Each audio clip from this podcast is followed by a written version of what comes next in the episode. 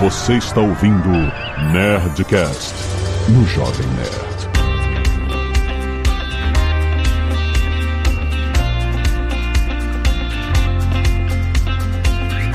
Landa, landa, landa, nerds! Aqui é Alexandre Antônio do Jovem Nerd, melhor novo amigo da Lu. Olá pessoal, Leandro Soares do Magalu. Hoje eu quero socializar. Olá pessoal, aqui é o Pedro Alvinho, sou gerente de redes sociais e da Lu aqui no Magalu. E eu sou muito conhecido como pai, ou então a babá da Lu aqui dentro. Aqui é o Azagal e o Pedro é a pessoa mais zen que eu conheço. Ah! Olha, Com chakras sempre equilibrados. isso é uma verdade. Bicho pode estar pegando, o Pedro tá calmo, tranquilo, sereno, racional. Imagina um- uma união assim, sabe? A fusão de Pedro, Iabu e Guilherme Briggs. Nossa, caraca, exatamente. É paz mundial, Paz mano. mundial. Muito bem, nerds! Estamos aqui em mais um Papo de Parceiro, hoje trazendo nosso queridíssimo Pedro Alvim para falar sobre o impacto das redes sociais no seu negócio. O Pedro tem muita experiência com isso, como ele falou, ele é babá da Lu. É isso, são melhores amigos. E eu sou o melhor, o novo melhor amigo da Lu. A Lu é, é a coisa incrível aqui dentro. e obviamente ele tem toda a experiência de comunicação de redes sociais que o Magalu faz, que é uma coisa imensamente divertida, humana, Inovador. inovadora, exatamente. E a Lu já se transformou em, sabe, uma pessoa vivente dentro da empresa aqui. Influenciadora digital. Exatamente, é a, é a maior Influenciadora influenciadora digital, talvez, do planeta, né, Pedro? Exato. A gente vai falar um pouco disso, um pouco da experiência do Pedro com ela e tal, mas a gente vai, sobretudo, ressaltar que você não precisa criar uma personagem 3D e etc. pra você bombar nas redes sociais, pra você melhorar a percepção do seu negócio, do seu produto, pra se comunicar melhor com o seu público. Tem muitas formas diferentes de fazer isso. Fica aí que esse papo tá muito legal.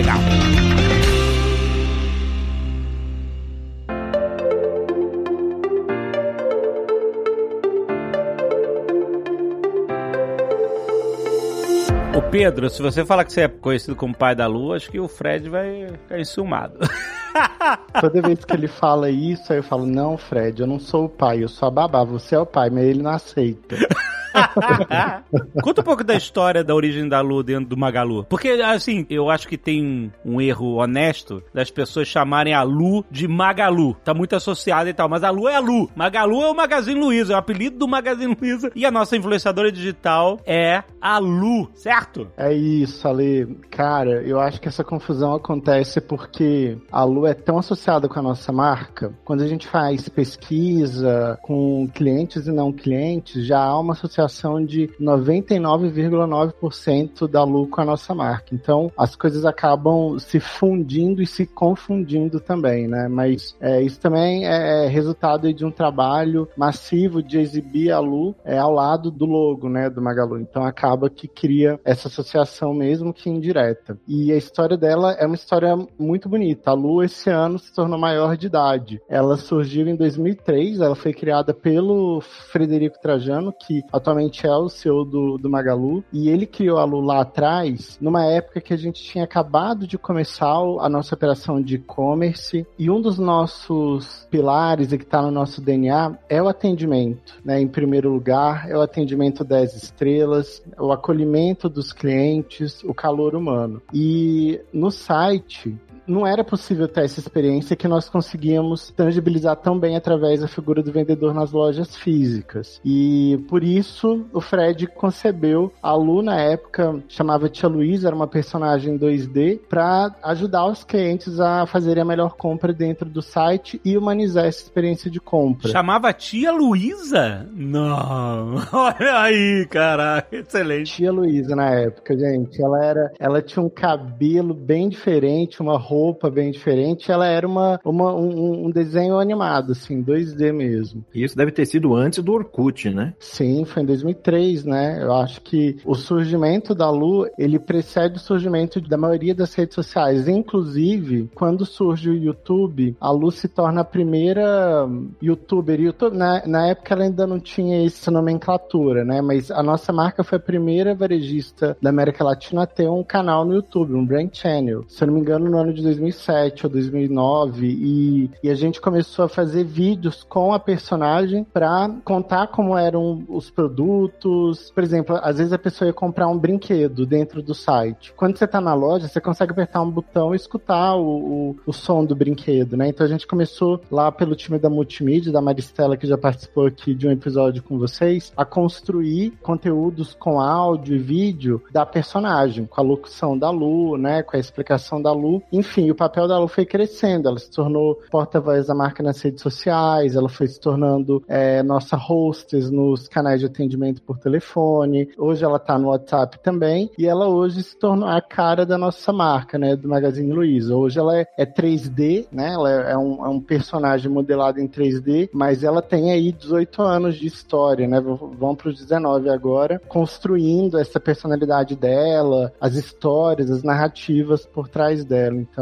tem uma, uma longa jornada aí por trás da Lu. Eu sei que por exemplo, a, a voz da Alexa, eu sei que é uma voz emulada por inteligência artificial, mas ela tem uma voz humana que deu a base, né, da, da voz. E aí essa pessoa é completamente incógnita, né? Tipo, por contrato, ninguém pode saber quem ela é, ela não pode dizer que ela é Alexa, tipo, mó segredão pra não quebrar, sei lá, a ilusão da coisa e tal. Tem, rola isso com a voz da Lu, tipo, é mó segredo e tal? Ali rola e a gente guarda sete chaves, né?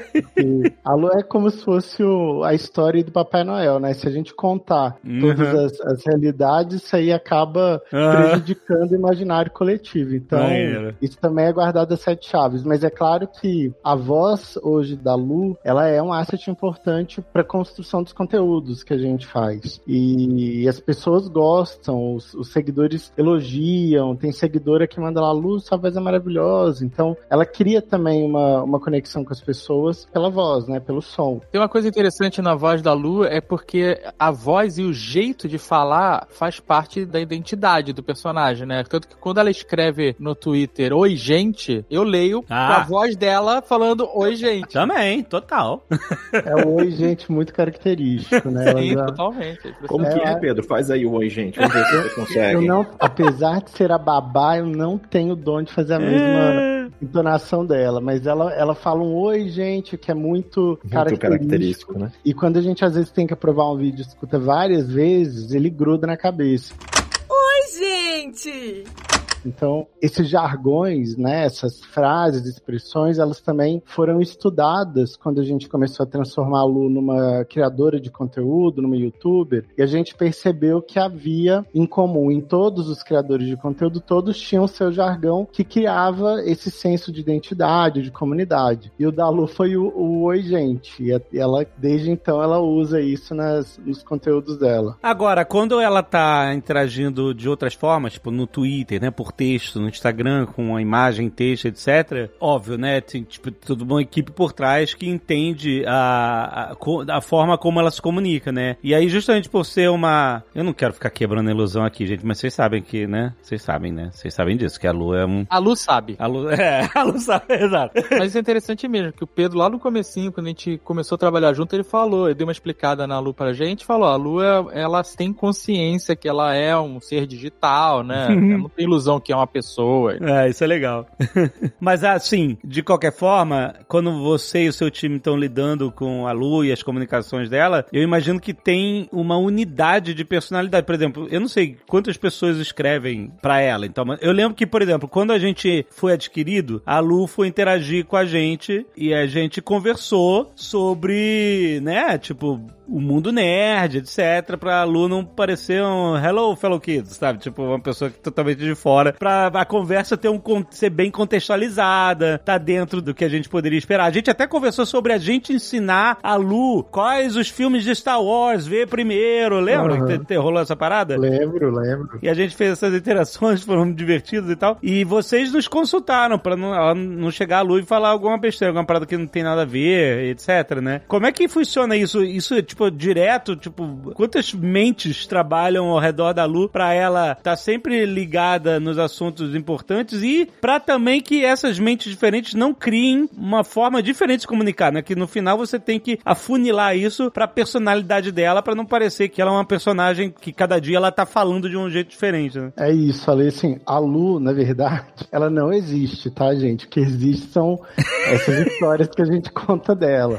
Sim. E por trás da Lu tem uma equipe gigantesca. Pra ser sincero, eu, eu não tenho o número mais recente de pessoas por trás da Lu, é, mas por trás da hoje nós temos equipe de atendimento, equipes de redatores, de estrategistas, equipes de designers, animadores 3D, equipes de desenvolvedores, UX writers. Então ela tem uma equipe grande. E entre essa equipe temos um ecossistema de parceiros que nos ajudam em diversas frentes. Tem o que a gente chama de ghost writers, que são pessoas que roteirizam, escrevem, ajudam a gente a construir conteúdos sem mostrar a cara para as pessoas. Então, é, a gente trabalha muito em parceria com publishers, com creators. Vocês mesmo nessa situação foram ghostwriters da Lu, porque vocês validaram ali uma, um conteúdo da personagem que as pessoas não sabem que é. Tinha o Jovem Nerd ali na criação do conteúdo, mas vocês estavam por trás. Então, isso é bem comum e essa técnica é utilizada, inclusive, por diversos creators no mundo todo, tá? Quando você precisa de um, uma, uma visão, uma opinião que precisa ter relevância e notoriedade, você precisa trazer é, uma chancela, né? Alguém que seja autoridade para te ajudar a construir ele. Então, isso acontece quando ela fala de tecnologia, né? Quando ela fala de moda e, claro, quando ela precisa entrar nessas, né, é, em verticais e segmentos que ela ainda não tem uma construção sólida ali, que ela não seja ainda é, autoridade. Mas é muita gente hoje por trás dela para botar o, o projeto, o case de pé. Então, eu não sei nem te falar a quantidade de pessoas, pra ser sincero. Então, mas, mas existe também uma revisão de personalidade, né? Tipo. Sim. Para conseguir manter todo mundo na mesma página e criar essa unidade de tom de voz, de comportamento, é necessário ter um treinamento. Então, todo mundo que vai trabalhar com luz, seja a pessoa que vai layoutar as peças para as redes sociais dela, a pessoa que vai fazer análise de sentimento dos comentários nos posts, a pessoa que vai ser o animador 3D, eles passam por um treinamento de quem é a Lu, porque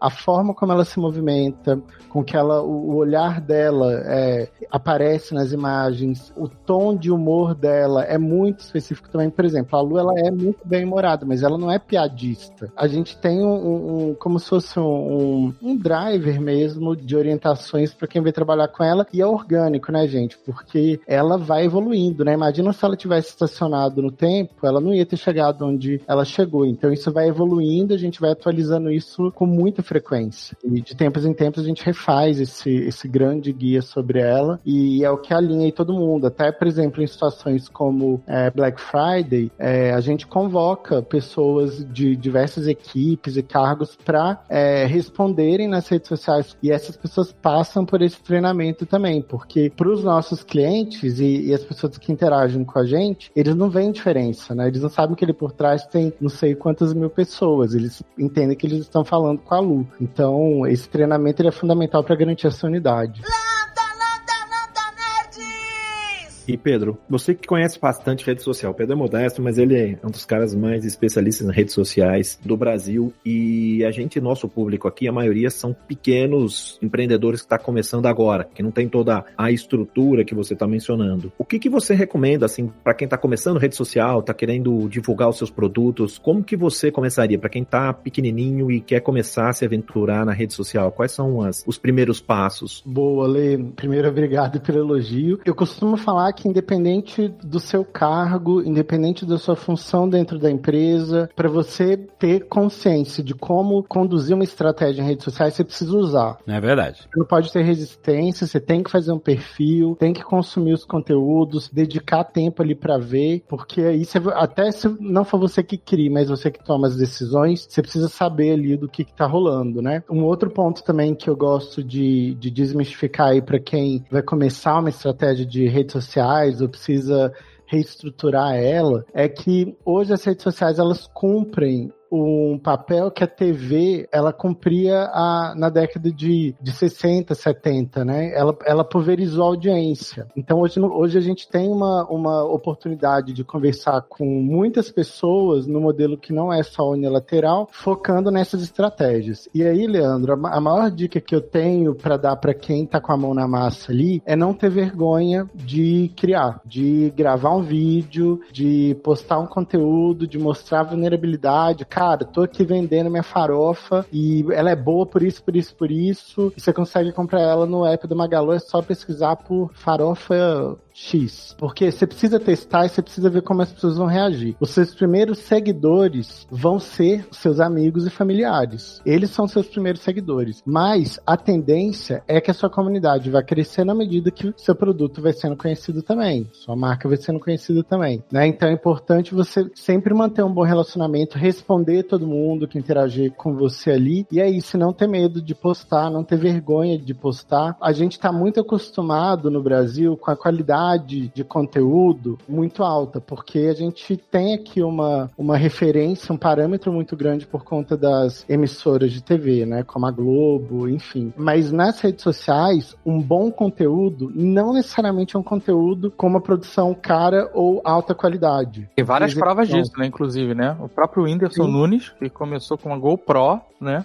Uhum. Hoje o Casimiro, que é o, o hypadaço da vez, também. É uma câmera bem. Super simples, né? Simples, no quarto dele, sacou? É com o pôster do é Jordan, isso. sei lá, no fundo.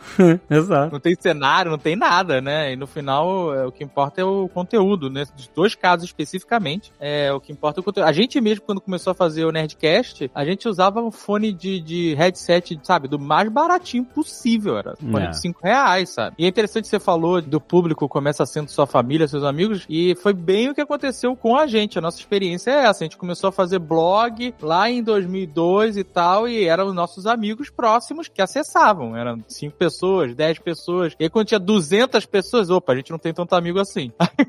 a gente sacou que tinha furado a bolha, sabe? É, e esse momento é importante quando você tá, é, mesmo sendo pequeno, você começa a ver a, a sua marca ganhar esses seguidores e construir essa comunidade. Hoje a gente, inclusive, tem cursos excelentes sobre estratégias e gestão de redes sociais dentro do Super App Magalu, cursos disponibilizados pela ComSchool, tem sobre Instagram, Facebook, TikTok. Então, assim, a gente já tem ali uma gama de possibilidades também para treinar é, sua equipe, até para quem quiser aprender mais sobre isso. E uma outra coisa que é importante chamar a atenção são as plataformas de vídeo curto, né? As, a, a, como TikTok TikTok, o Quai, o próprio Reels do Instagram, os Shorts do YouTube. Esse é um formato que tem ganhado uma adesão cada vez maior do público, o número de usuários ativos vem aumentando para esse tipo de formato. Então, dedicar um tempo para entender, construir como é que grava um vídeo curto, é um vídeo rapidinho, que você coloca ele ali, ele precisa passar uma mensagem rápida, objetiva e direta, ele pode ajudar sua marca a ter um alcance muito grande mesmo sem ter seguidores. Porque para essas plataformas, como o TikTok, o Quai e até o Rios, o que interessa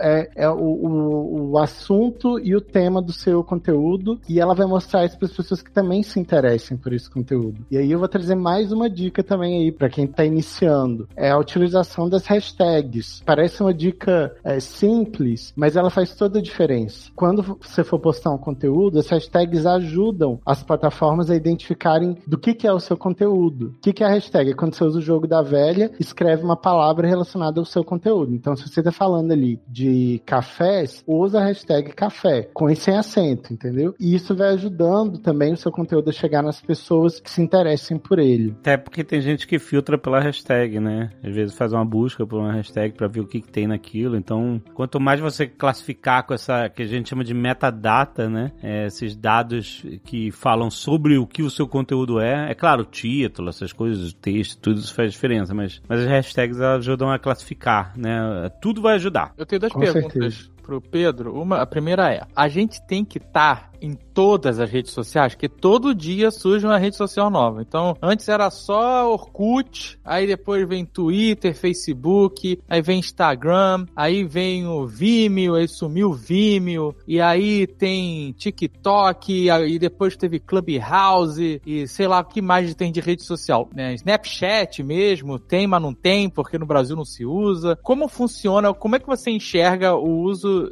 dessas inúmeras redes, no seu caso, como profissional Magalu, mas também num caso de um cara menor que talvez nem consiga estar em todas as redes, porque acho que uma coisa importante que a gente tem que ter em mente é que muitas vezes não funciona você fazer uma postagem numa das redes e ficar replicando ela em outras, como por exemplo, escrever um texto no Twitter, dar um print e botar nos stories, sabe? Uhum. É, isso é bem comum de, de a gente ver, sabe? Mas são formas diferentes de se comunicar em cada uma dessas redes, né? Sim, acho que cada plataforma tem o, o seu papel e, e se posiciona em prol de algum objetivo, né? E eu acho que é uma decisão que, na verdade, nem é da marca, porque sua marca vai estar onde seus clientes estiverem. Por mais que você não tenha um perfil ativo no Twitter, se um cliente seu quiser reclamar da sua marca no Twitter, ele, ele vai usar aquela rede ali, ele vai decidir onde falar sobre ela. Mas quando a gente fala de atuação mesmo, de criação de conteúdo, a minha opinião é, e é uma visão é, totalmente pessoal, é que não há necessidade de você estar em todas as plataformas. É melhor você construir uma comunidade forte engajada, fazendo um conteúdo com frequência, né? Porque é, não adianta também você fazer um conteúdo por semana, dois conteúdos por semana. Você tem que ter frequência ali, você tem que postar todo dia, ter ideias, olhar para o calendário, né? Ver sugestões de oportunidades sazonais ou, ou locais também. E às vezes você escolher uma plataforma para fazer isso quando você está no início é o melhor caminho, né? Porque aí você consegue focar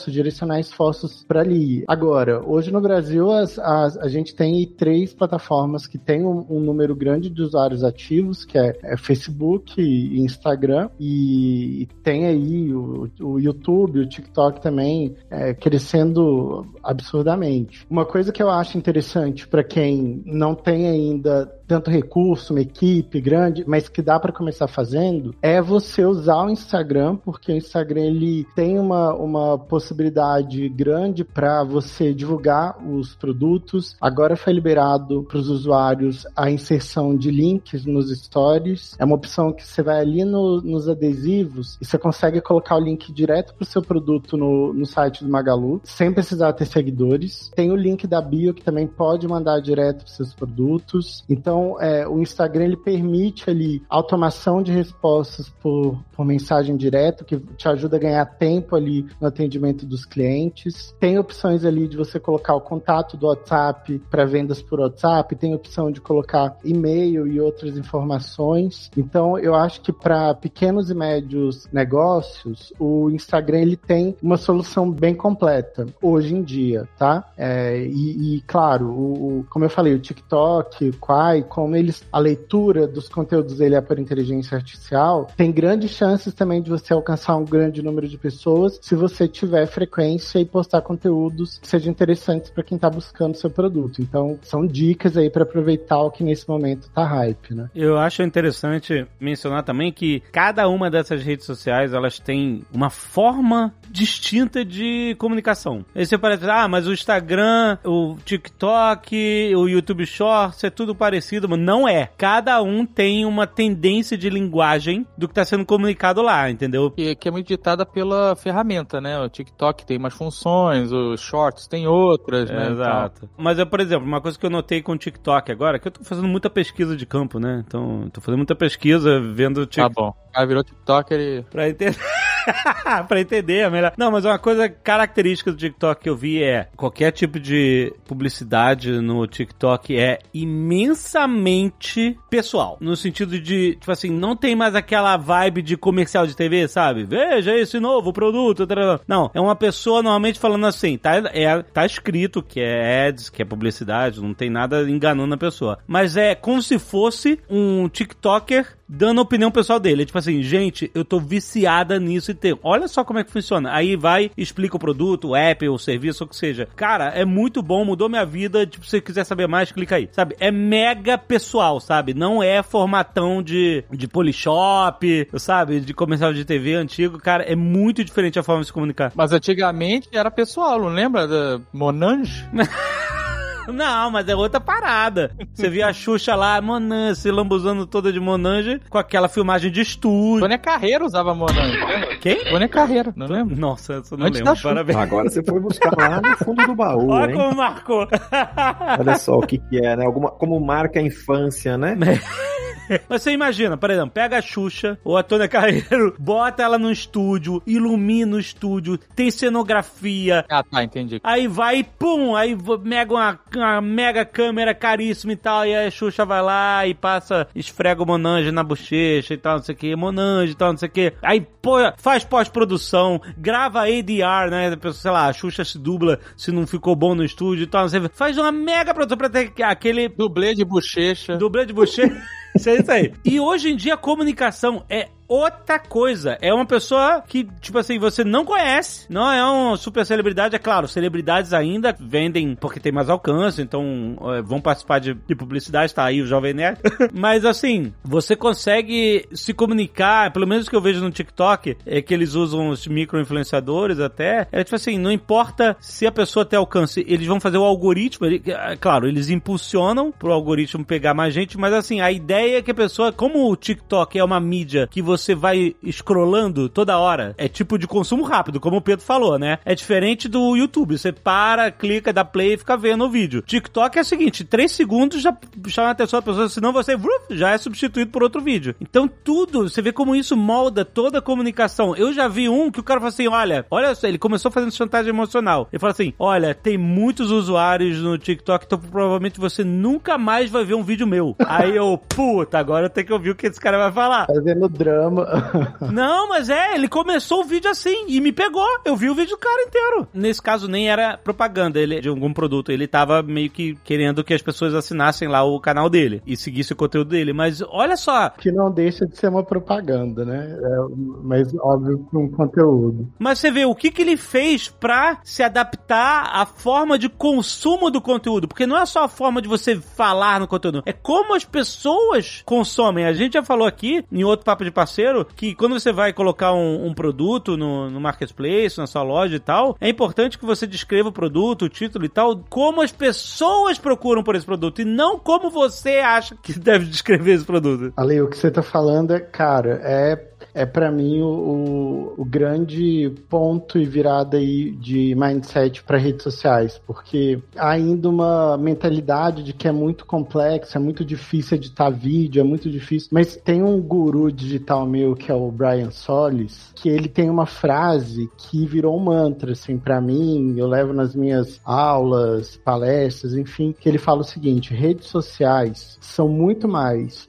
sobre sociologia e psicologia do que tecnologia. E eu acredito muito nisso. Eu acho que é muito mais sobre você conseguir compreender, fazer as leituras dos movimentos sociais e culturais que estão acontecendo, né? O que, que as pessoas estão falando. É muito mais sobre você entender qual é o comportamento das pessoas agora, ou pelo menos acompanhar como elas se comportam próximo a você, e menos sobre entender algoritmos, sobre entender tecnologicamente como as ferramentas funcionam. E o que você está trazendo é justamente isso, assim. E a dica que eu dou, assim, para pequenos e, e médios negócios: crie o conteúdo que você gostaria de consumir, crie um conteúdo que você vai achar que seria legal para você mesmo estar assistindo ali. É. E, e- e o TikTok, ele tá mudando totalmente a linguagem mesmo, que a, a galera tava fazendo um, um conteúdo super rápido com o celular na mão, com o objetivo de capturar a sua atenção. A grande disputa hoje dentro das redes sociais é pela atenção das pessoas. Então, quando você se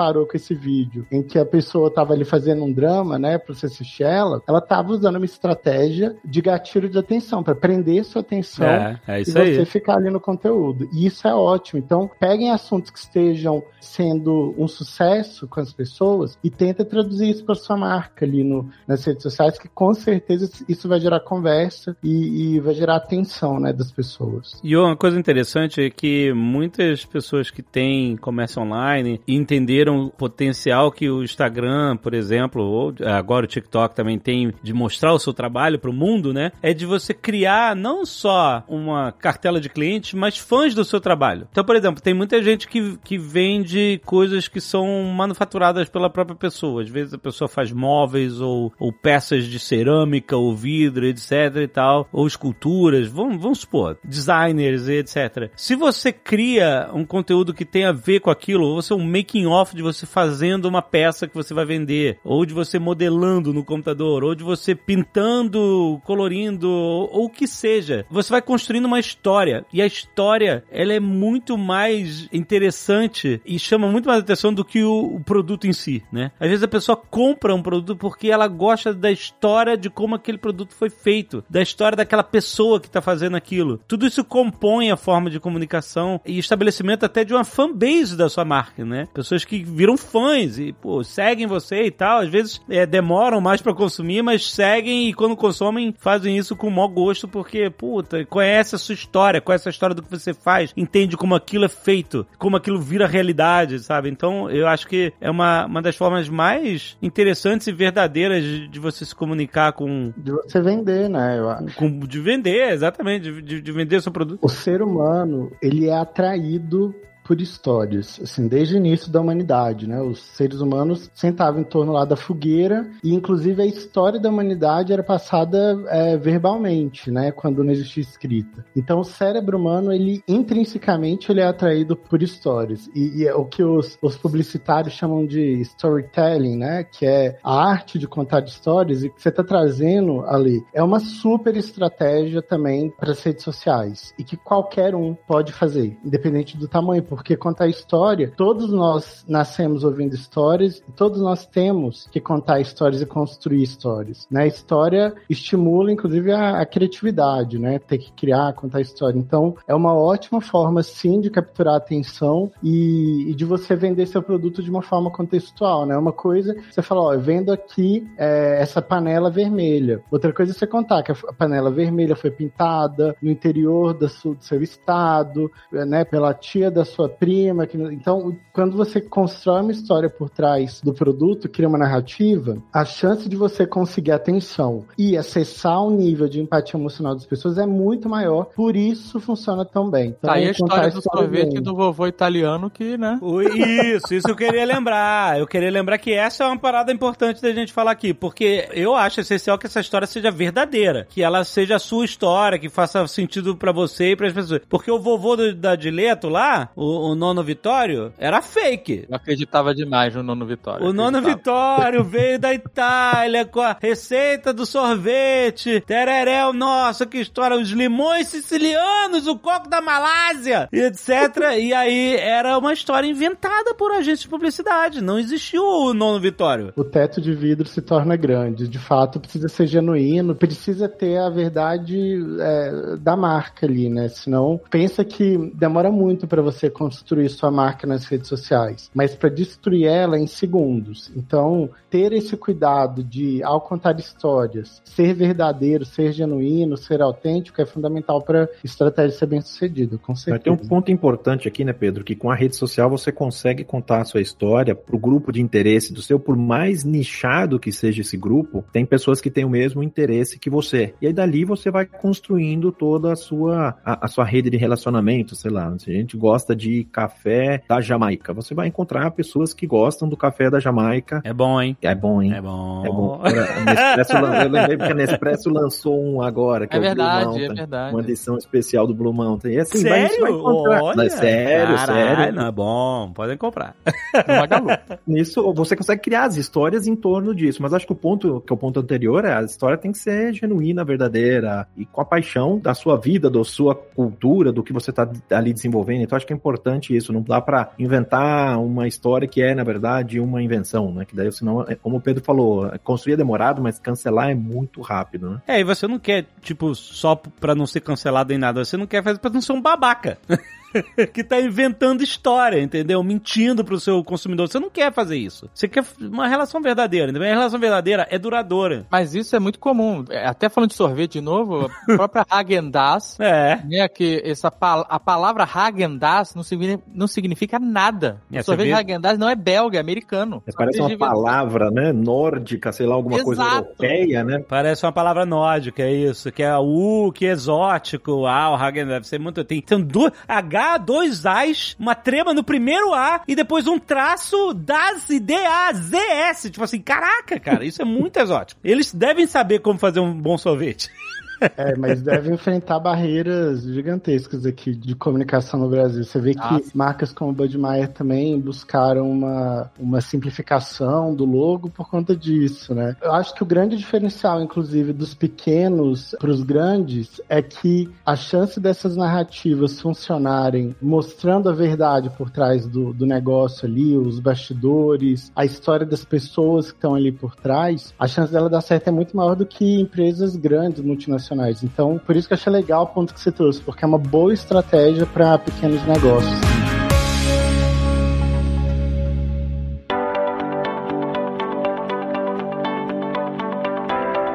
Tenho uma outra pergunta. A pergunta de um milhão de likes. Vixe, não tem isso tudo de likes, não vou poder.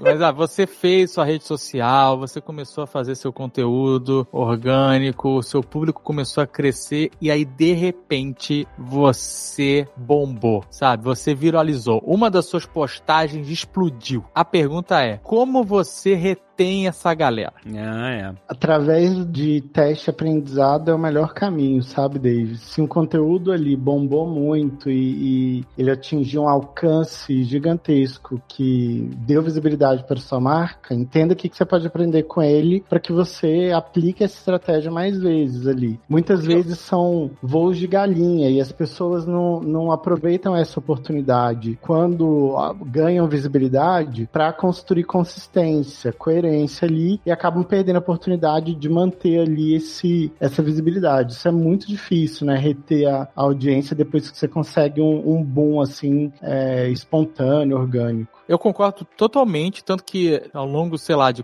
20 anos de internet, inclusive o Jovem Nerd faz 20 anos esse ano. Aí, 20 anos. Vai ter festinha? É, tá vendo? A Lu fazendo 18, o Jovem Nerd já tá. Ah, é. maior de idade. ó.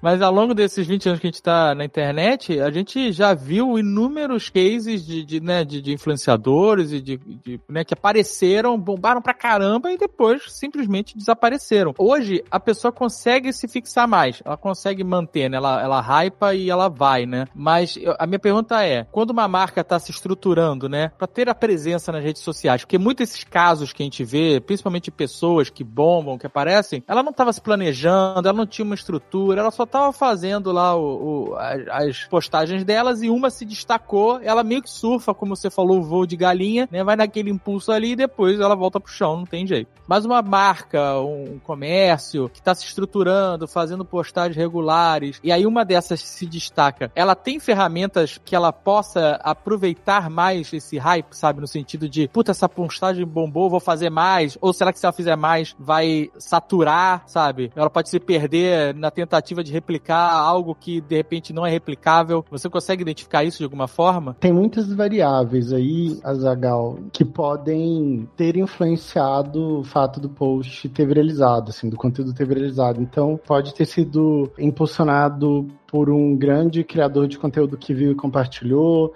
pode ter viralizado em Dark Social através de grupos de WhatsApp, pode simplesmente ter sido engraçado e muita gente começou a, a enviar um pro outro através ali do, da própria plataforma. Então, claro que é importante você analisar o que ali naquela linguagem fez o, o conteúdo ter esse sucesso. Eu acho que uma boa forma também de fazer esse tipo de análise é você praticando a cultura de proximidade. Você lê o que as pessoas estão falando sobre o conteúdo, quando elas compartilham compartilham ele, para isso te trazer ideias e insights, né? Tem muita gente, muita marca que usa bastante essa estratégia de cultura de proximidade, que é o quê? Ela pergunta para audiência: "Do que que você quer que eu faça a receita amanhã?". Aí ela pega o que essa audiência traz para ela, o que a comunidade traz e cria um conteúdo que ela sabe que a audiência vai engajar porque a própria audiência pediu. Agora falando tecnicamente por que isso funciona, os algoritmos, a primeira análise que os algoritmos fazem para saber se o conteúdo é bom ou não é se a sua audiência é mais engajada interagir com ele. Se a sua audiência é mais engajada interagir de alguma forma,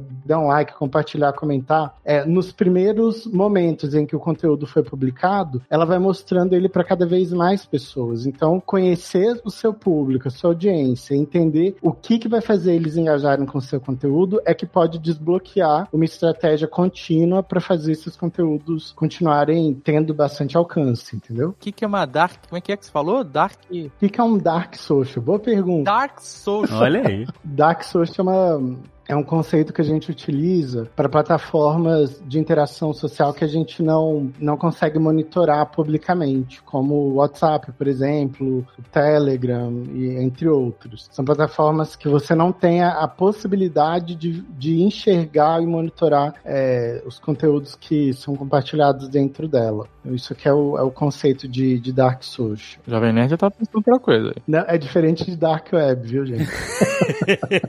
é, não vamos com confundir. Web, né? Dark Web, é. Você falou sobre interação, né? As pessoas, quanto mais elas interagirem com, com você, né? Com a sua conta, com, com o que estiver rolando, com a sua comunicação, né? Mais engajamento você está gerando. Aí você pergunta, como é que eu faço as pessoas interagirem? Você tem que estimular as pessoas a interagir. É isso. Tem posts que você só faz para mostrar uma coisa. Como, como eu falei, ah, eu posso fazer um making off aqui do meu eu fazendo o meu produto, por exemplo. Ou você pode simplesmente criar enquete, tipo assim, falar uma coisa que você gosta de fazer e perguntar o que, que as pessoas gostam de fazer, sei lá, sábado de manhã, etc. Esse tipo de interação que pode ter a ver com o seu conteúdo, aliás, que o ideal é que tenha a ver com o núcleo do seu conteúdo e não só interações genéricas, tipo assim, qual filme você vai ver esse fim de semana, que nada, nada diz que não pode fazer, também pode. Mas assim, o conteúdo que estimula a interação, responder enquete, caixa de perguntas e respostas, esse, esse tipo de coisa, que cada rede social tem formas diferentes de interação, é, isso ajuda muito muito a, a, aumentar o engajamento, porque as pessoas deixam de ser passivas na sua relação com a sua marca e com você e passam a ser ativas também. Elas passam a participar também. E, e quando você responde de volta alguns comentários, etc., é muito legal. É muito recompensador para todo mundo essa comunicação. A pessoa tá interessada no seu conteúdo, ela tá mostrando que tá interessada quando ela interage. E dá para fazer em vários formatos, né? Dá para fazer nos stories, como você falou, usando as ferramentas da própria rede. A gente faz no YouTube, no Nerd Office, todo final de programa a gente faz uma pergunta onde a gente destaca na semana seguinte, três respostas. É bem possível fazer em qualquer rede social. Exato, e as pessoas se sentem parte vão querer continuar acompanhando, né, o conteúdo porque elas vão se sentir ouvidas. Exatamente. Agora, a grande verdade é que para as pessoas também quererem se prender ao seu conteúdo, ele precisa ter alguma utilidade ali para elas. Ele, ele precisa ou entreter ou ensinar alguma coisa para elas de alguma forma. Então, ao criar um conteúdo é importante também você pensar que um banner com uma foto ali de de produto, ela não necessariamente vai criar a mesma, o mesmo engajamento do que uma enquete, do que uma pergunta que você faz num vídeo. É, então é importante também a gente ter essa consciência, né? Que as pessoas querem poder interagir com algo que elas achem interessante, que elas achem útil para elas, né? E não só é, um, um, banner ali colocando o produto. E uma coisa que eu aprendi também é, nesses anos aí é responda as pessoas, né? Quanto é importante é, você responder as pessoas e o mais rápido que você puder. Hoje o Facebook, inclusive, as fanpages mostram o tempo em que aquela fanpage vai te responder. Essa, essa é página costuma te responder em tantas horas, em tantos minutos. O Google Porque... Maps faz isso também, quando ele tem, quando é um contato comercial. Porque isso se torna uma moeda de troca, né? Eu vou interagir com a marca aqui porque eu sei que ela vai me responder rápido. Se ela não me responder rápido, para que, que eu vou continuar interagindo com ela? Então, é, responder é muito importante. Tirar um tempo para interagir. Não é à toa que o Instagram, é, no início dele, era tão comum o, a troca de likes, o sigo de volta, porque é quando você troca a interação com as pessoas mesmo, né? Então é importante lembrar disso também, de, de escutar e responder as pessoas. Eu fiquei até com vontade de divulgar meu Instagram, que eu nunca falei meu Instagram, Pedro. Agora vou botar aqui no Ah, aproveita! lesoares.magalu, me siga no Instagram para ter, quando sai o podcast, eu divulgo todas as dicas pra, de marketplace, de empreendedorismo digital. Olha aí, influencer. Aí, O programa já funcionou. hein? Ah, Eu já tô colocando as dicas em prática aqui, hein, Pedro? ah, muito bom. e quem postar o episódio desse podcast e marcar o arroba do Leandro, ele vai repostar nos stories dele. Ih, olha aí. 100%, 100% Posta no stories e marca que ele vai repostar todo mundo. Caraca, na prática, ao vivaço. Agora, ô, ô, Pedro, a Lu vai ficar sabendo que a gente tá falando tanto dela aqui? Eu vou contar pra ela, porque a gente tem uma relação muito próxima, mas eu acho que ela vai ficar feliz por ter sido assunto aqui. Afinal, você é a babá. Nas horas vagas eu sou o Pedro Alvim, no restante eu sou a babá da Lu. é, isso aí.